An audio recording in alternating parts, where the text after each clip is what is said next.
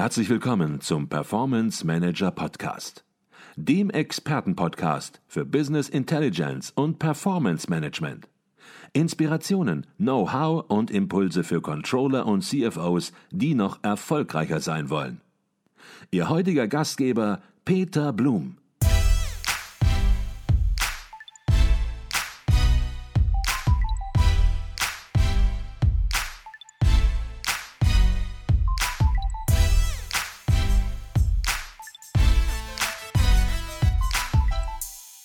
Herzlich willkommen zum Performance Manager Podcast. Mein Name ist Peter Blum. Die Fachzeitschrift Controlling gehört zu den wichtigsten Zeitschriften für Fach- und Führungskräfte im Finanz- und Rechnungswesen von Unternehmen. Sie liefert jeden zweiten Monat fundierte und anwendungsorientierte Beiträge für alle Controlling-Bereiche zu allen Branchen und für unterschiedliche Unternehmensgrößen. Jede Ausgabe widmet sich einem Schwerpunktthema und damit einer besonderen Fragestellung im Controlling. Der Performance Manager Podcast und die Herausgeber der Zeitschrift liefern seit diesem Jahr hier im Podcast schon vor Veröffentlichung des jeweils aktuellen Heftes einen ersten Überblick über den jeweiligen Themenschwerpunkt. Unser Wunsch und Ziel ist es, damit Neugierde für die Inhalte zu wecken. Die zweite Ausgabe des Heftes in diesem Jahr widmet sich dem Thema Zukunftsgestaltung durch Controlling. Und ich freue mich darüber, mit Professor Dr. Klaus Möller von der Universität St. Gallen zu sprechen, einem der Mitherausgeber des Magazins. Professor Möller hat dieses Thema federführend begleitet und die Aufsätze von namhaften Autoren koordiniert. Doch zunächst mal herzlich willkommen bei uns im Podcast Professor Dr. Klaus Möller. Vielen Dank, Herr Blum. Ich freue mich sehr, dabei zu sein. Ich freue mich auch, dass Sie sich heute Morgen die Zeit nehmen. Und meine erste Frage geht sofort ziemlich direkt rein nicht in das Thema, sondern die Frage zur Zeitschrift selbst. Warum gehört die Fachzeitschrift Controlling, und da bin ich auf Ihre Antwort gespannt, zur Pflichtlektüre eines jeden CFOs und Controllers? Ja, ich glaube, äh, wir sind hier ähm, die führende Zeitschrift ähm, im gesamten Dachraum, also Deutschland, Österreich und der Schweiz, äh, die sich auf den Transfer zwischen Wissenschaft und Praxis fokussiert. Äh, wir erleben ja, dass wissenschaftliche Zeitschriften häufig für Wissenschaftler sind und wir wollen genau diesen Transfer von der Wissenschaft in die Praxis rein leisten. Und da sind wir, glaube ich, mit acht Professoren, die genau diese Inhalte kuratieren, auch sehr, sehr gut aufgestellt gestellt und können da einen sehr guten Überblick und entsprechenden Tiefgang bieten. Mhm. Okay. Sie haben gesagt, acht Professoren, die die Themen kuratieren, die gucken, dass entsprechend hier auch die Zeitschrift dann hinterher einen Sinn ergibt. Vielleicht können Sie sich als einer der Professoren ein bisschen vorstellen, weil es immer interessant ist zu sehen, wie Ihr Lebensweg ist. Sie sind nicht geboren worden als Herausgeber dieser wichtigen Zeitschrift, sondern haben entsprechend auch einen wissenschaftlichen, einen ja, Lebensweg hinter sich und vielleicht können Sie den ein bisschen skizzieren und ich fange vielleicht einfach mal an. Der hat in Darmstadt begonnen, wo Sie Wirtschaftsingenieurwesen studiert haben. Ja, ganz genau. Äh, das äh, war mal der Anfang äh, Wirtschaftsingenieurwesen mit der Fachrichtung Maschinenbau und das treibt mich bis heute eigentlich um, dass ich immer relativ stark mit der Industrie eher zusammenarbeite. Jetzt bin ich hier seit zehn Jahren auch schon in der Schweiz, wo natürlich die Finanzbranche auch sehr, sehr stark ist. Da gibt es Berührungspunkte, aber ich bleibe eigentlich doch relativ stark dem produzierenden Gewerbe der Industrie treu. Ich bin dann, wenn wir das chronologisch weiterführen, äh, nach Darmstadt, nach äh, Stuttgart gegangen. Also habe mich kontinuierlich weiter nach Süden entwickelt, ähm, was meinen Lebenslauf hier auch ein bisschen prägt. Äh, war dann fast zehn Jahre in Stuttgart bei Peter Horvath, habe bei ihm promoviert und habilitiert, hatte dann danach Lehrstühle an der TU München und der Universität Göttingen, also regional wieder ein Rückschritt in den Norden, aber natürlich auch eine ganz tolle Universität. Und dann bin ich 2011 hier Jahre nach äh, St. Gallen gekommen und habe seitdem hier den Lehrstuhl für Controlling und Performance Management inne und leite auch das Institut für Accounting, Controlling und Auditing. Die sind hier ja so in Instituten organisiert. Ähm, ich beschäftige mich schwerpunktmäßig mit diesen Bereichen Performance Management und Analytics, mache das einerseits äh, akademisch natürlich durch Publikationen, aber andererseits auch sehr praxisorientiert.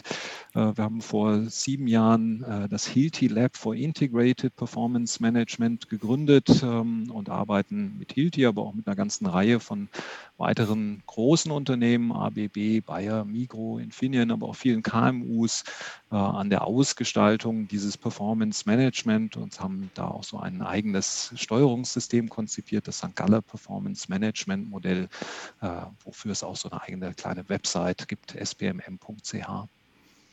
Daneben äh, bin ich auch durchaus noch in anderen Gremien unterwegs. Also es gibt ja die äh, International Group of Controlling, so den Dachverband eigentlich äh, der Controlling-Organisationen, wo der ICV ähm, hier in der Schweiz, der VEB, der Ver äh, Verband der eidgenössischen Bilanzbuchhalter und äh, viele andere Institutionen Mitglied sind. Äh, da bin ich im Vorstand, ähm, unter anderem auch bei der IMA, in, bei dem Institute for Management Accountants, der weltweit zweitgrößten Controllervereinigung Vereinigung. Äh, und neben der Zeitschrift Controlling mache ich auch noch die Unternehmung. Äh, das ist äh, die älteste schweizerische Zeitschrift für Betriebswirtschaftslehre. Wir haben heuer den 75. Geburtstag in diesem Jahr, den wir auch mit einem Spezialheft dann feiern werden. Mhm. Und ja, neben der Lehre mache ich natürlich auch noch so Praxisaktivitäten wie Weiterbildung in der eigenen Akademie und ein bisschen Beratung und äh, Verwaltungsrats- und ähnliche Mandate. Also eine ganze Menge Themen. Sie haben mehrere Bücher rausgegeben, das haben Sie jetzt bescheidenerweise gar nicht erwähnt. Ich glaube, mindestens 13 an der Zahl habe ich gezählt. Sie haben über 200 Beiträge geliefert. Also ja, wie man es fast schon aber auch von St. Gallen erwarten darf, eben eine sehr aktive Professur, die sie haben und mit der Praxis auch verknüpfen. Und sie haben eben Peter Horvath erwähnt, eine der Urgesteine des Controlling im europäischen Raum, darf man fast sagen. Und darauf werden wir ganz am Ende des Podcasts nochmal zurückkommen und haben Überraschung, was auch das nächste Heft Controlling angeht. Aber dazu später mehr. Heute beschäftigen wir uns erstmal erstmal mit dem aktuellen Heftchen, nämlich mit dem Thema Zukunftsgestaltung durch Controlling. Und da fragt man sich natürlich als allererstes, warum haben Sie das gerade jetzt in so exponierter Form ja, zum Thema gemacht?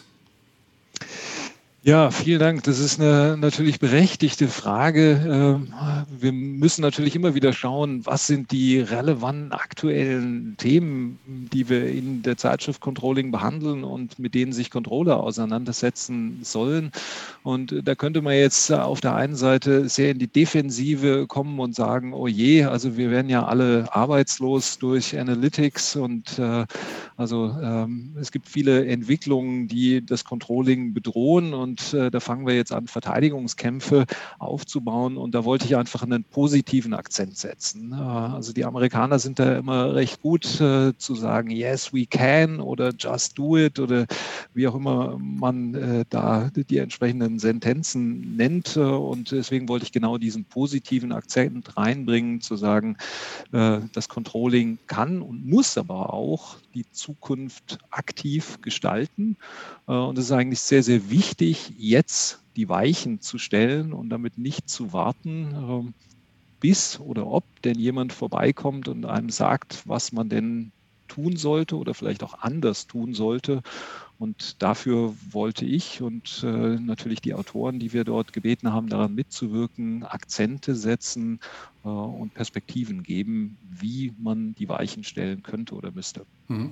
Also ich habe verstanden, Sie wollen den Spirit sozusagen ins Controlling, den Zukunftsspirit reinbringen wenn er nicht schon da ist, aber jetzt nochmal aufleben lassen, sozusagen, auch durch die Zeitschrift, durch die Schwerpunktsetzung des Themas, aber haben hier auch natürlich eine Grundlage. Und die Grundlage und der Anlass sozusagen sind die ganzen digitalen Möglichkeiten, die digitalen Entwicklungen, die sich in den letzten Jahren darstellen und die natürlich auch neue Facetten für Controller oder für das Controlling bringen. Vielleicht können Sie das ein bisschen präzisieren, welche neuen Facetten denn fürs Controlling dazugekommen sind. Ja, ähm, also da würde ich als ersten Punkt mal anführen, was sich wirklich gravierend geändert hat oder zunehmend ändert, äh, ist das, was wir im Englischen sagen, das Evidence-Based Decision Making. Also wir machen jetzt nicht mehr Entscheidungen aus dem Bauch heraus, äh, sondern halt zahlenbasiert, basierend auf der Empirie, eigentlich ist das natürlich schon immer eine Grundlage für Controlling und Controller und Controllerinnen äh, gewesen, sich auf den Zahlen abzustützen. Ähm, aber in vielen Fällen war das in der Vergangenheit natürlich extrem mühsame Kleinarbeit, diese ganzen Zahlen zusammenzubringen.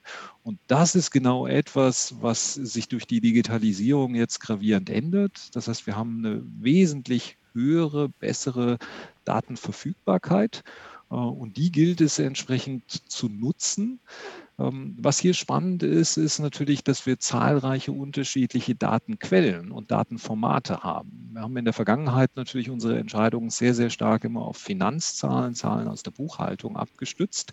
Äh, und wir können da jetzt deutlich über den Tellerrand hinausgehen. Also früher, vor ja, 20 Jahren, fing ja die Diskussion an mit den Intangibles, äh, also immateriellen Werten und äh, diesen eher weicheren Dingen. Und das sind jetzt Dinge, die wir natürlich im Zuge der Digitalisierung viel, viel stärker berücksichtigen können im Controlling. Ähm, auf der anderen Seite, also das ist für mich sozusagen der geistige Überbau ähm, bei dem ganzen Thema Digitalisierung. Also wir können und wir müssen, das ist für mich genau eines dieser Motive der Zukunftsgestaltung, äh, auf diese ähm, evidenzbasierten Entscheidungen jetzt setzen. Auf der anderen Seite gibt uns das Möglichkeiten und äh, da kann man jetzt natürlich sagen, boah, Digitalisierung, das ist wahnsinnig breit und vielfältig. Äh, und deswegen würde ich das gerne, also so vermittle ich das auch immer wieder eigentlich auf drei Optimierungen runterbrechen, weil die ganze Digitalisierung ähm, kann man eigentlich in diesen drei Dingen zusammenführen. Ähm, und das heißt, dass auch äh, man das im Controlling dann sehr, sehr konkret anwenden kann. Das Erste, was uns natürlich ganz schnell äh, auffällt, einfällt, ist das Thema effizient. Also wir können jetzt effizienter sein. Äh, dieses ganze Thema der Robotic Process Automation ist da sicherlich ein zentraler Punkt. Also wir können diese Massendaten viel effizienter auswerten, als äh, der Controller mit den Ärmelschonern das in der Vergangenheit machen konnte, sondern wir können da jetzt Algorithmen drüber laufen lassen und die entsprechenden Ergebnisse rausfiltern. Zweitens, wir werden natürlich schneller, weil diese Algorithmen, die arbeiten 24-7, äh, also die brauchen keine Pausen, die brauchen auch kein Licht, deswegen nennt man das ja gerne Dunkelraumverarbeitung, was da stattfindet. Ähm, das heißt, wir bekommen unsere Ergebnisse schneller. Und dritter Punkt, äh, wir werden regelmäßig präziser. Also wenn ich da jetzt an Analytic Forecasting denke, ähm, also dass ich ähm, mit entsprechenden Algorithmen unter Nutzung von Sentimentdaten, von exogenen Variablen jetzt Forecasts mache, dann bin ich schneller, ich bin effizienter, äh, weil ich da nicht mehr die ganzen Vertriebsleute befragen muss und ich bin in ganz vielen Fällen auch um einiges präziser. Äh, das heißt, meine Abweichung von den tatsächlichen Zahlen wird regelmäßig geringer, aber da kommt dann wieder der Controller ins Spiel, weil äh, wir haben das äh, letztes Jahr um diese Zeit erlebt. Da kamen dann so große Störereignisse und die können die Algorithmen natürlich in der Regel nicht vorhersehen, aber wir als Menschen können das natürlich dann schon interpretieren und da dann wieder eingreifen. Mhm. Jetzt merkt man natürlich an Ihren Ausführungen, dass Digitalisierung kein neues Thema ist. Ist es natürlich auch nicht. Allerdings hat man auch den Eindruck, dass das Thema in der notwendigen konkreten Umsetzung in Unternehmen oftmals noch gar nicht angekommen ist, dass Controller, dass das Controlling oftmals noch zuschaut. Und das hat auch Professor Dr. Ut Schäffer von der WHU veranlasst, schon 2017 in einem Fachartikel im Controller Magazin die provokante Frage zu stellen, gibt es denn in zehn Jahren überhaupt noch Controller? Darüber haben wir ja auch einen sehr, sehr spannenden, interessanten Podcast gemacht. Sie kritisieren das sogar auch ein bisschen fürs wissenschaftliche Umfeld. Sie sagen, Mensch, da muss mal ein großer Wurf kommen. Stattdessen sieht man in den letzten Jahren oft nur so das Phänomen der Salamitaktik, wie Sie es benennen. Da wird das publiziert, was gerade noch als der geringste akzeptierte Erkenntnisfortschritt zu werten ist, aber ja, nicht mehr wirklich der Mut, nach vorne zu gehen, weder in der Wissenschaft noch in der Praxis. Kann man das so sagen oder fragen? Ja, also die Frage ist natürlich ganz berechtigt. Also Rücksprung zu unserer ersten Frage. Genau deswegen nenne ich das ja Zukunftsgestaltung durch Controlling und nicht, äh, dass wir jetzt das Controlling hier beerdigen. Also äh, da bin ich ganz eindeutig für diese positive Perspektive. Ähm, und äh, zu dem Thema der Salamitaktik, da muss man, glaube ich, wirklich sehr klar unterscheiden zwischen den wissenschaftlichen Erkenntnissystemen, die ich da in diesem Satz äh, kritisiere. Ich glaube, das ist tatsächlich etwas, von dem ich sehr überzeugt bin. Äh, das hängt aber natürlich auch genau an den Systemen, die wir dort so über die letzten Jahrzehnte etabliert haben, äh, mit dieser Journal-Orientierung, ähm, mit den Incentives, äh, die es da gibt. Äh, also wer in der Wissenschaft da äh, erfolgreich sein will, der braucht diese Journal-Artikel und ähm, entsprechend versucht man dort dann natürlich eher ähm, in möglichst viele Artikel reinzugehen und reinzukommen. Aber durchaus in der Praxis sehe ich das ein Stück weit auch. Da ist aber die Argumentation eine ganz andere. Und äh, die Argumentation ist da natürlich eher personenzentriert. Ähm, wenn ich jetzt mir den CFO anschaue, so im Konglomerat der, der, der C-Suite, äh, also der, der Vorstandsriege, äh, dann sollte der oder die CFO natürlich eine Garantin für Stabilität sein, ähm, mindestens für die finanzielle Stabilität.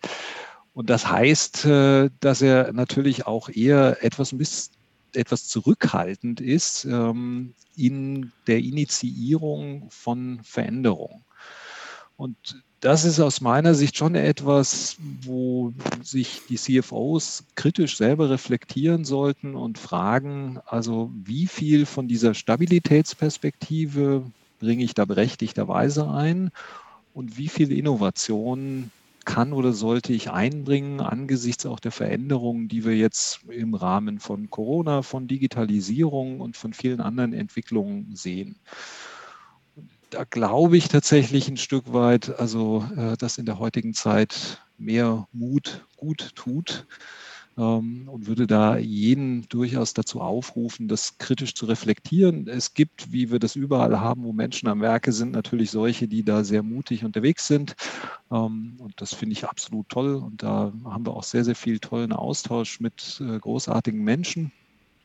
Aber ich erlebe es halt häufig auch, dass äh, der Controller oder der CFO so ein bisschen der Beharrer ist ähm, und dass man teilweise mit Aufsichtsverwaltungsräten, CEOs oder Eigentümern eigentlich viel dynamischere Diskussionen führen kann und dass die viel eher diese Perspektive auf Veränderung haben. Und das ist für mich eine recht spannende Entwicklung, dass man Veränderungen also dann eher über die Bande spielen kann oder muss ähm, und dann wieder zum CFO kommt, der dann aber durchaus auch sagt, naja, wenn ich den Rückhalt von Eigentümerperspektive, CEO und so weiter habe, ähm, dann bin ich auch dabei und unterstütze und setze das um. Mhm. Sie haben gesagt, CFOs müssen mutiger werden, müssen vielleicht den größeren Schritt nach vorne machen. Und wenn man so ein Heft kuratiert, wie Sie es getan haben, jetzt die aktuelle Ausgabe, dann weiß man natürlich nie, was rauskommt. Und man hofft, dass es natürlich ein großer Wurf wird. Wenn Sie das jetzt rückwirkend betrachtet, vielleicht mal wirklich ein bisschen ja, kritisch gefragt, ist es ein größerer Wurf geworden oder ja, wie würden Sie es bezeichnen? Ist natürlich immer schwierig, wenn man in der Situation ist, dass man selbst Herausgeber des Heftes ist, aber vielleicht können Sie es einfach mal kritisch bewerten. Also ich finde das ja total positiv, mit äh, welchen Erwartungen Sie also an äh, das Heft herangehen äh, und an unsere Zeitschrift. Also ich habe mal irgendwann äh, noch gar nicht so lange her ein, ein äh, Balance Scorecard Strategy Map äh, Projekt mit einem Orchester gemacht und da habe ich gelernt, dass also so ein, die Symphonieorchester, mit dem wir da zusammengearbeitet haben, gesagt hat, unser Ziel ist lebensverändernde Momente zu schaffen. Also jedes Konzert ist ein lebensveränderndes Moment den wir als Musiker hier generieren. Und äh, also ich finde das total gut, dass Sie uns dazu aufrufen. Also jedes Heft soll lebensverändernd sein. Aber ich glaube, wir müssen so ein bisschen auf der Realität bleiben. Äh, ob uns das immer gelingen wird, äh, ich bin mir nicht ganz sicher. Äh, wir geben unser Bestes, das kann ich Ihnen versichern. Also wieder zurück zu dem Heft. Ich glaube, wir geben da Denkanstöße. Und ähm, wir haben jetzt auch nicht in diesem Heft drin, dass wir sagen, also das ist jetzt die Weltformel, ähm, wie das zukünftig funktioniert. Aber ich finde es durchaus ganz gut, dass wir also mit einer Reihe von Artikeln, ähm, also die wir in dem Schwerpunkt ja drin haben, diese vier Artikel Perspektiven geben, die man dann aber tatsächlich in die Praxis umsetzen muss. Ich ähm, weiß nicht, ob wir da nachher dann noch mal ein bisschen drüber sprechen, über die einzelnen Beiträge. Ähm, aber es gibt ja dieses schöne äh, Zitat, ich weiß nicht, von Albert Einstein oder wem auch immer äh, das zugeschrieben wird, also dass Innovation 10 Prozent Inspiration und 90 Prozent Transpiration ist. Also was wir hier liefern, ist ja eher diese Inspiration. Ähm, und äh, das Gute, das muss man dann tun. Ne? Es gibt nichts Gutes, außer man tut es. Also äh, da muss dann schon jeder selber ran. Aber ich glaube, mit diesen vier Beiträgen geben wir schon wertvolle Denkanstöße. Also Anspruch, größer, großer Wurf, ja, ähm, ist uns das hier gelungen. Also nicht mit dem Anspruch, wir verändern das Controlling, aber wir geben, glaube ich, wichtige und auch, finde ich, gute Impulse dafür, mhm. das zu verändern. Sie haben es angesprochen, Impulse sind das eine und Tun, Umsetzung ist das andere. Und wenn wir jetzt so ein bisschen ins Heftchen reingehen, ich glaube, dann kann man eins sagen. Und von daher würde ich schon im Grunde genommen genau so formulieren, wie Sie es auch getan haben. Es verändert nicht die Welt. Es ist kein neues Controlling-Konzept, aber es sind einige Impulse. Und genau das ist es ja, was Controller, was CFOs brauchen entsprechende Impulse, um diese Impulse dann im Unternehmen umsetzen zu können. Und der erste Impuls kommt vom Schmalenbach-Arbeitskreis Digital Finance und ja, zeigt im ersten Beitrag des Heftes die Finanzfunktion der Zukunft nicht nur auf, sondern beschreibt auch ganz besonders den Weg dorthin. Dort wird eine sogenannte Digital Finance Roadmap als Instrument vorgestellt. Und in der Tat ist es ja auch inzwischen so, und da sind wir wieder bei Impuls und Umsetzung, dass diese Digital Finance Roadmap inzwischen in zahlreichen Unternehmen sogar schon erfolgreich etabliert ist, um damit dann entsprechend die Transformation des Controllings auch aktiv zu gestalten. Fangen wir bei der Finanzfunktion aber nochmal an. Wie wird laut Schmalenbach-Arbeitskreis die Finanzfunktionen in Zukunft aussehen und welche Elemente werden sich verändern?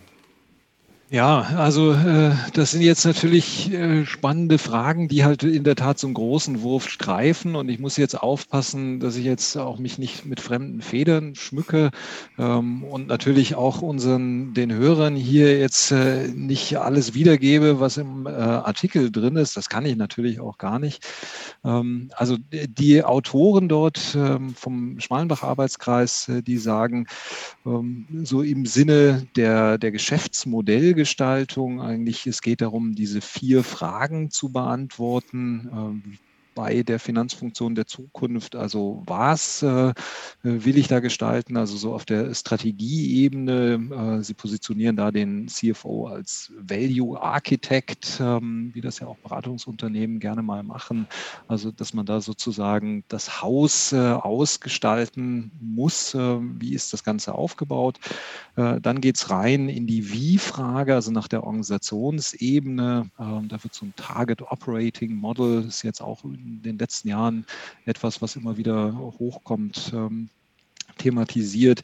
Äh, dann natürlich zentral die Womit-Frage. Also wie sieht das aus aus der Perspektive der ähm, Informationsverarbeitung, also der Unterstützungssysteme. Da kommen hier solche Themen wie ERP rein, ähm, aber auch dieses Robotic Process Automation und ähnliches.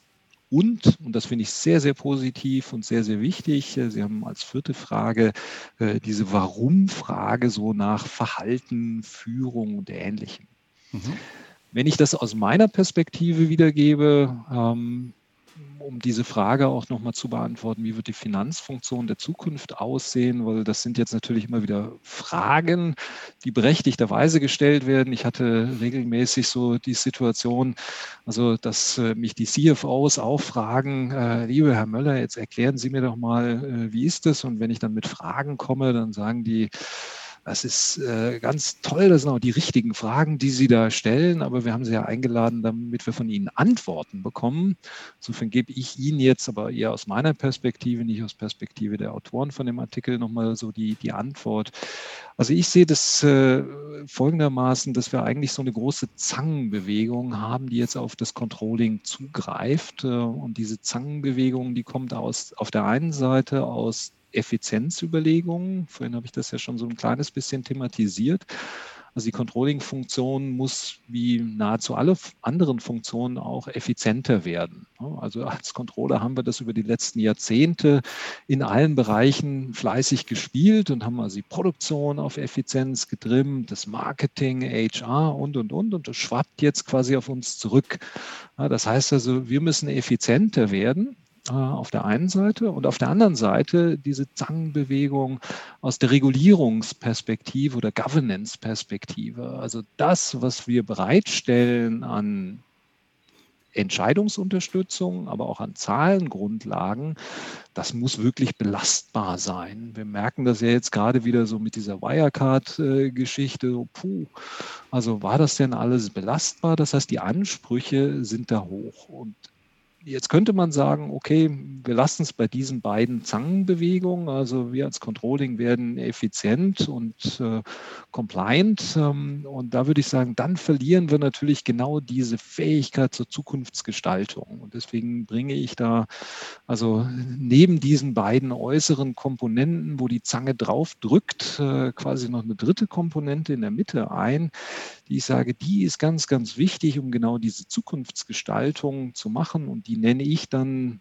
Performance Management, äh, um das auch so ein bisschen zu unterscheiden. Und damit habe ich dann diese drei Komponenten, also wo es eher um Apply ähm, von diesen Finance-Themen geht, also die Finance Factory oder äh, diejenigen, die halt sehr, sehr effizient produzieren.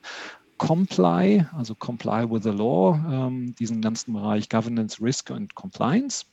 Äh, und zum dritten Drive, also die Organisation nach vorne bringen äh, mit Performance Management. Das ist jetzt meine persönliche Interpretation. Ich hatte am Anfang dieses SPMM kurz eingeführt. Also das sind unsere Sichtweisen, aber ich glaube, der Schmalenbach Arbeitskreis hat äh, da auch einen tollen tolle Perspektive vorgelegt ähm, mit dieser eher ja, projektorientierten und zeitorientierten Perspektive von dieser äh, Finance Roadmap. Mhm, auf jeden Fall. Dies war der erste Teil meines Gespräches mit Professor Dr. Klaus Möller zur zweiten Ausgabe 2021 der Fachzeitschrift Controlling mit dem Thema Zukunftsgestaltung durch Controlling, digitale Möglichkeiten und Entwicklungen. Es wird einen weiteren Teil des Gespräches geben, in dem wir das Thema zu Ende besprechen.